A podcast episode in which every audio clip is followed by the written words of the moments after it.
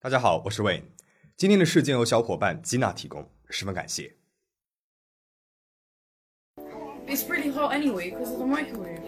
No, it's fine. Dad, dude, I'm taking half of this. Are you absolutely sure? Yes. Was she conscious at the time that you strangled her? No, no comment.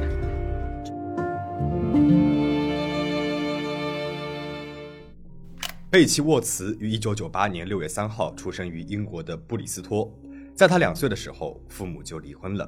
贝奇还有一个哥哥叫丹尼，比他大了两岁。一开始，贝奇和丹尼与母亲塔尼亚一起生活。但是在贝奇三岁的时候，塔尼亚因为经济的问题，把他送到了收容所。父亲达伦知道后，就把贝奇接过来和自己一起住。这个时候呢，他已经和女朋友安琪住在了一起。不久，达伦把儿子丹尼也从前妻家里面接了过来。就这样，两岁的贝奇和自己的哥哥丹尼、父亲达伦以及父亲的女朋友安琪住在了一起。安琪有一个儿子叫内森，比贝奇呢大了十三岁。内森平时和祖母生活在一起，到了周末就会来母亲家里住。十五岁的一个周末，内森像之前一样来到了母亲家里面，突然发现自己多出来了一个弟弟和妹妹。看到母亲关心疼爱别的小孩，内森就感觉到了一丝醋意。他不允许别人夺走他的母亲，但是这样的醋意当时并没有明显的表现出来。他会和丹尼一起玩，而贝奇因为太小了，只能够跟在两个哥哥屁股后面。据父亲达伦回忆，贝奇三岁的时候会说话，说出来的第一个清晰的词语就是内森。两年之后，丹尼因为太想念母亲，于是又搬回去和母亲住了。小贝奇渐渐长大，十一岁，他开始遭受校园霸凌，同学们都嘲笑他太胖了。他深受体重的困扰，达伦和安琪帮着他一起减肥。很快，他迅速的掉了很多的体重，但是同时也患上了厌食症。他不得不辗转于各个医院接受治疗，因为每个医院的诊断结果和开的药方都不一样。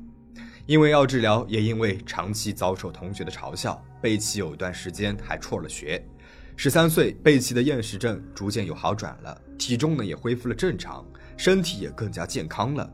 贝奇的生活似乎终于走出了阴霾，开始慢慢变好，一直到他十六岁的这一天。Even Somerset Police, how can I help? Um, it appears my daughter's gone missing. No one has seen her, no. No. We phoned round the family. All her friends have contacted us and asking where she is, and none of them know. What's her name? Uh, Rebecca Watts. 二零一五年二月二十号这一天是周五，达伦还在上班，突然接到了妻子安琪的电话。电话里，安琪语气慌张，快要哭出来一样。他说：“贝奇不见了。”达伦一头雾水。他周二晚上以后呢就没有见过贝奇了。周三一大早他就去上班了。正值学校放假期间，贝奇下午出门参加了一个派对。当天傍晚打电话回来说要在朋友家里面过夜。达伦还让他不要睡太晚了。周四晚上，贝奇没有回家。安琪说，中午他看到贝奇回来了一下，两人呢也没有怎么在意，还以为贝奇又在朋友家过了夜。这会儿怎么安琪突然打电话来说贝奇失踪了呢？达伦打电话给贝奇，但是无人接听。达伦匆忙赶回家，贝奇的几个朋友都聚在家里面。他们说，贝奇自从十九号，也就是周四中午以后就没有和他们联系过了，他也没有更新脸书动态，这很不像他。他的电话呢也打不通，短信也不回，朋友们放心不下，所以来家里面看一看。这让达伦心一惊。贝奇一直是一个内向腼腆的孩子，朋友不多，胆子不大，是那种宁愿自己走路也不好意思坐公交车问司机买票的人。他不可能一声不吭的消失的，肯定是发生了什么事情。达伦去贝奇的卧室看了看，贝奇的手机、平板电脑、笔记本都不见了，但是他的衣服一件也没少。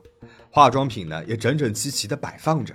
贝奇每天都要化妆，出门是不可能不带化妆品的。下午四点钟，达伦报了警。两个半小时后，警方来到了贝奇家里面，并且请贝奇的所有家人和朋友去警察局问话。继母安琪说，十九号上午贝奇回了家，我俩还聊了一会儿天。十一点十五分，我出门去医院了。后来我回家问起来，我儿子内森的女朋友肖娜说，她听到贝奇出门了。think we got there about 11ish. Um, heard music upstairs. Becky had been in then. Um, I went into the kitchen to get a cigarette. I went to go outside to have a cigarette. I went into the kitchen to get a drink, I think it was, and wash my hands. Then I heard the front door slam. And then I think it wasn't until a lot later on that Angie asked me if Becky had gone out. And I said, yeah, I heard the door go. She must have gone out earlier. 视频里的这个人是肖纳·霍尔，内森的女朋友。肖娜说，那天她并没有看到贝奇出门，只是听到了关门的声音。 很快，一张寻找贝奇的海报在网络上传播了开来，大概有两百万人看到了这张海报。警方呢也派出了上百名警员搜查贝奇的下落，几百名志愿者也加入到了对贝奇的寻找当中。附近的树林里、湖里、公园里一一被寻找，但是贝奇毫无踪迹。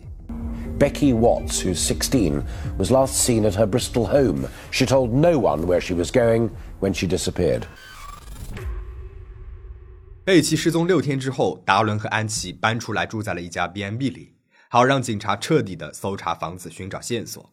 因为警方认为，如果贝奇十九号中午出了门，那么周围的监控总是能够拍到他的。但是所有的监控都没有拍到，所以警方怀疑贝奇啊，他并没有离开家里。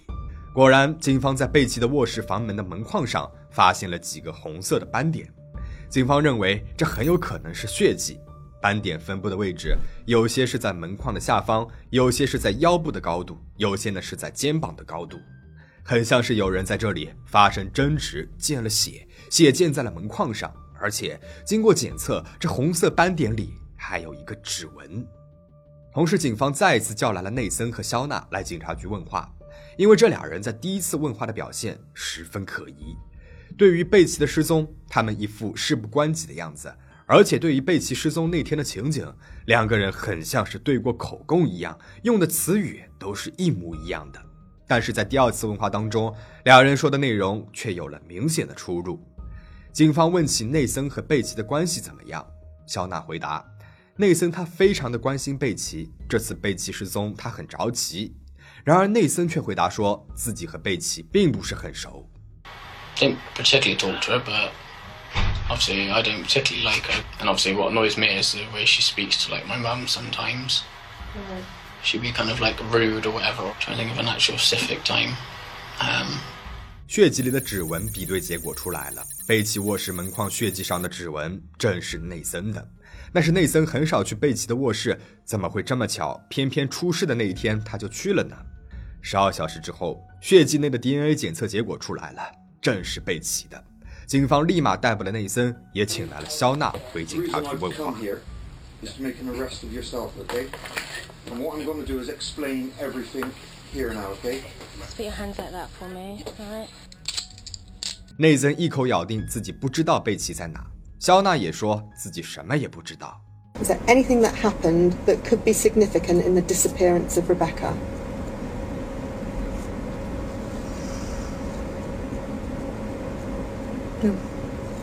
Are you absolutely sure? Yes. I know you've got something to tell us. I can see it in your face. I was just making sure there was nothing like a weird, significant thing that I hadn't thought of. Um, but I don't know anything.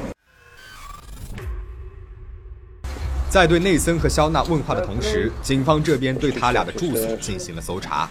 他俩住在距离贝奇家一英里的地方，屋子里杂乱不堪，全是东西和垃圾。让人奇怪的是，楼上卫生间里面的浴缸十分的干净，被人擦得锃亮。对比起屋子里其他地方的脏乱，这个浴缸显得格格不入，让人生疑。警方还在楼上的一个柜子里面发现了两张收据，日期是二月二十号。也就是贝奇失踪的第二天，收据来自一个卖工具的店，内容是一把锯子、护目镜、一些手套和面罩。警方立马来到了这家店，调取了店里面的监控录像。画面显示，在贝奇失踪的第二天，内森来到这家店里面买了这些东西。警方把搜查结果告诉给了内森，问他为什么要买这些东西。内森终于崩溃了，通过律师读了他的一封手写声明。律师念出来的时候，内森捂住了耳朵。内森说：“二月十九日，我和女朋友肖娜参加了一个化妆舞会。回来的时候，我在车子上面放了一个大袋子，里面呢有一把眩晕枪、手铐、磁带和面罩。我想绑架贝奇，吓吓她，给她一点教训，因为我觉得她很自私，对我妈妈很粗鲁。”到家几分钟之后，肖娜说她要去抽烟，便去了花园。于是我就拿出了汽车后备箱里的东西，戴着面罩上了二楼，敲响了贝奇的房门。贝奇开了门。我也不知道具体是发生了什么，只记得我用手上的这些东西制服了贝奇。挣扎中，我的面罩掉了，贝奇看到了我的脸，我一阵紧张，掐住了他的脖子，然后不知怎么的，他就停止了呼吸。内森承认自己用买来的这个斧子把贝奇给分尸，装在了不同的行李箱、袋子和盒子里，塞在了一个棚屋内。警方在距离内森家几百米的一个花园棚屋里找到了贝奇的尸体。贝奇的死因是窒息，他的身上有很多的伤痕和淤青，可以看得出来，死前他经历了痛苦的挣扎。他的尸体被锯成了八块，分装在八个不同的行李箱和背包里，每个行李箱里面还装满了猫砂和盐来除味。As Becky stood up, Nathan, whilst you were strangling her. No comment.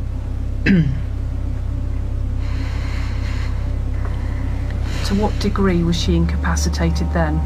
No comment. Was she conscious at the time that you strangled her? No. No comment. 对于内森的失手杀害说，警方一点也不相信，他们也不相信肖娜对这些一无所知。试想， 内森把贝奇杀害，搬回家里面，抬到了二楼的浴室，把他分尸，装到了行李箱里，抛尸到距离家几百米的地方。再回来清洗浴室，这些事情和他住在一起的肖娜怎么可能会不知情呢？随着调查的深入，越来越多的线索被发现。二月十九日，贝奇被害的这一天，内森和肖娜去贝奇家前买了眩晕枪和电池，而这把眩晕枪就是他们带去贝奇家的那一把。第二天，两人在另外一家店里买了很多清洁工具，应该是分尸后为了清洗浴缸用的。而在装了贝奇身体的一个背包里面有一个面罩，面罩上检测出了肖娜的 DNA。这些证据显示，肖娜肯定是参与了这整起事件。两个月后，内森和肖娜手机里面的数据、网上的搜索记录全部得到了恢复。看到那些被删除了的短信，众人才知道了他们杀害贝奇的真正原因。二零一四年十一月，内森给小娜发了一条短信说。给我带几个漂亮的小妞回来。小娜回复：“我会从学校绑架几个回来的。”二零一四年十二月，肖娜发给内森的短信：“刚去了超市，发现了一个很漂亮的女生，我差点就把她弄晕，然后带回家里来了，哈哈哈。”而内森回复说：“别只是说说，行动起来呀，小人。”肖娜回复：“嗯，下次见到她，我会把她带回到我们的小屋。”两人还计划绑架某个少女，把她绑在家里面当奴隶。而内森的上网记录、搜索内容很多都是未成年少女色情影片之类的。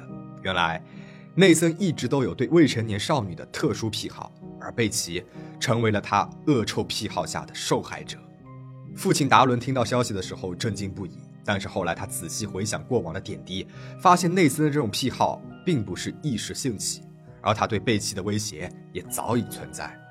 贝奇十一岁的时候，内森会和贝奇的同学一样嘲笑他，说他胖，会找各种理由欺负贝奇。虽然兄弟姐妹之间打闹很正常，但是想到内森比贝奇大了十三岁，这样的打闹就不算正常了。也许他这样做是为了吸引贝奇的注意，也许他是把贝奇当成了他所有不能够得到的女孩的代表。但是在当时达伦看来，内森他只不过是因为嫉妒贝奇分走了母亲的爱才会这样的。贝奇十二岁的时候会定期的去看心理医生。有一次，他告诉心理医生，他的哥哥内森让他感到很害怕。他说，只有他的爸爸和继母都在场，他才会觉得安心。心理医生把这些都告诉给了达伦，而达伦呢，却只是语重心长的对贝奇说：“他是你的哥哥，他不会伤害你的。”而贝奇最好的朋友也说，内森曾经跟他说，他有一百种方式杀了他。内森的第一段恋爱是在十八岁，那一段关系维持了几个月。整个过程当中，内森很没有安全感，他的嫉妒心非常的强。分手之后，他会整天不分昼夜的蹲守在女孩子家的门口，警察呢都把他轰走过好几次了。内森十九岁那一年，把四个十二岁左右的女孩带回家。达伦在门口看见女孩们坐在内森的车上，达伦不知道内森想要干什么，只是让内森把女孩们赶紧送回家。这些回忆都让达伦不寒而栗，他追悔莫及。如果当初把贝奇的话稍微注意一下，说不定就不会发生这样的悲剧了。二零零八年，内森二十三岁，把肖娜带回了家里面。内森说肖娜十九岁了，但是达伦看来肖娜不会超过十四岁。他让肖娜把出生证明拿出来，不然不准肖娜来他们家里面。自此，肖娜呢就没有再来过他们家里了。俩人都是在外面约会。两年后，二零一零年，肖娜拿着出生证明出现在了达伦面前，上面写着肖娜十六岁。因为当时安琪得了多发性硬化症，这种病症严重的话会让患者失去视觉，行动不便，需要有人照顾。肖娜呢就留下来照顾安琪。时间久了，他们也把肖娜当做了是自己的家人一样。二零一三年，达伦和安琪举办婚礼的时候，肖娜和贝奇都是安琪的伴娘，而达伦的伴郎呢，则是内森。看着两年前的照片里笑容灿烂的一家人，达伦怎么也不会想到，自己真心对待的家人居然会对自己的女儿痛下杀手。内森和肖娜被指控谋杀，另外还有四个人被逮捕，罪名呢是帮助搬运尸体。二零一五年十月，审判开庭，检方还原了内森和肖娜杀害贝奇后的行动。他们杀害了贝奇后，把贝奇的尸体放在了后备箱里，然后回到客厅等着其他家人。晚上，他们回家，把贝奇放在了二楼浴室的一个浴缸里，然后两人下楼看了电视，还点了一份外卖，玩了一会儿大富翁。一直到第二天，内森买来了分尸用的工具，然后抛尸。陪审团很快就一致通过了内森故意杀人罪名成立，肖娜误杀罪名成立。内森被判终身监禁，三十三年内不得假释，而肖娜被判十七年监禁。二零一六年六月，两人申请了上诉，但是被驳回。事件到这边就讲完了。据说内森也会对肖娜施暴，他会拉她的头发，让她向他乞讨，掐住她的脖子等等。但是这些在肖娜看来都是内森跟她玩玩的。肖娜十四岁就跟内森在一起，支持内森那些无耻罪恶的想法，并且最后付诸行动。或许这也是内森对他进行了长期洗脑的结果吧。那么你对这起事件有什么看法吗？欢迎留言讨论。最后，请大家保持警惕，保持安全。我们下期再见。Thank you.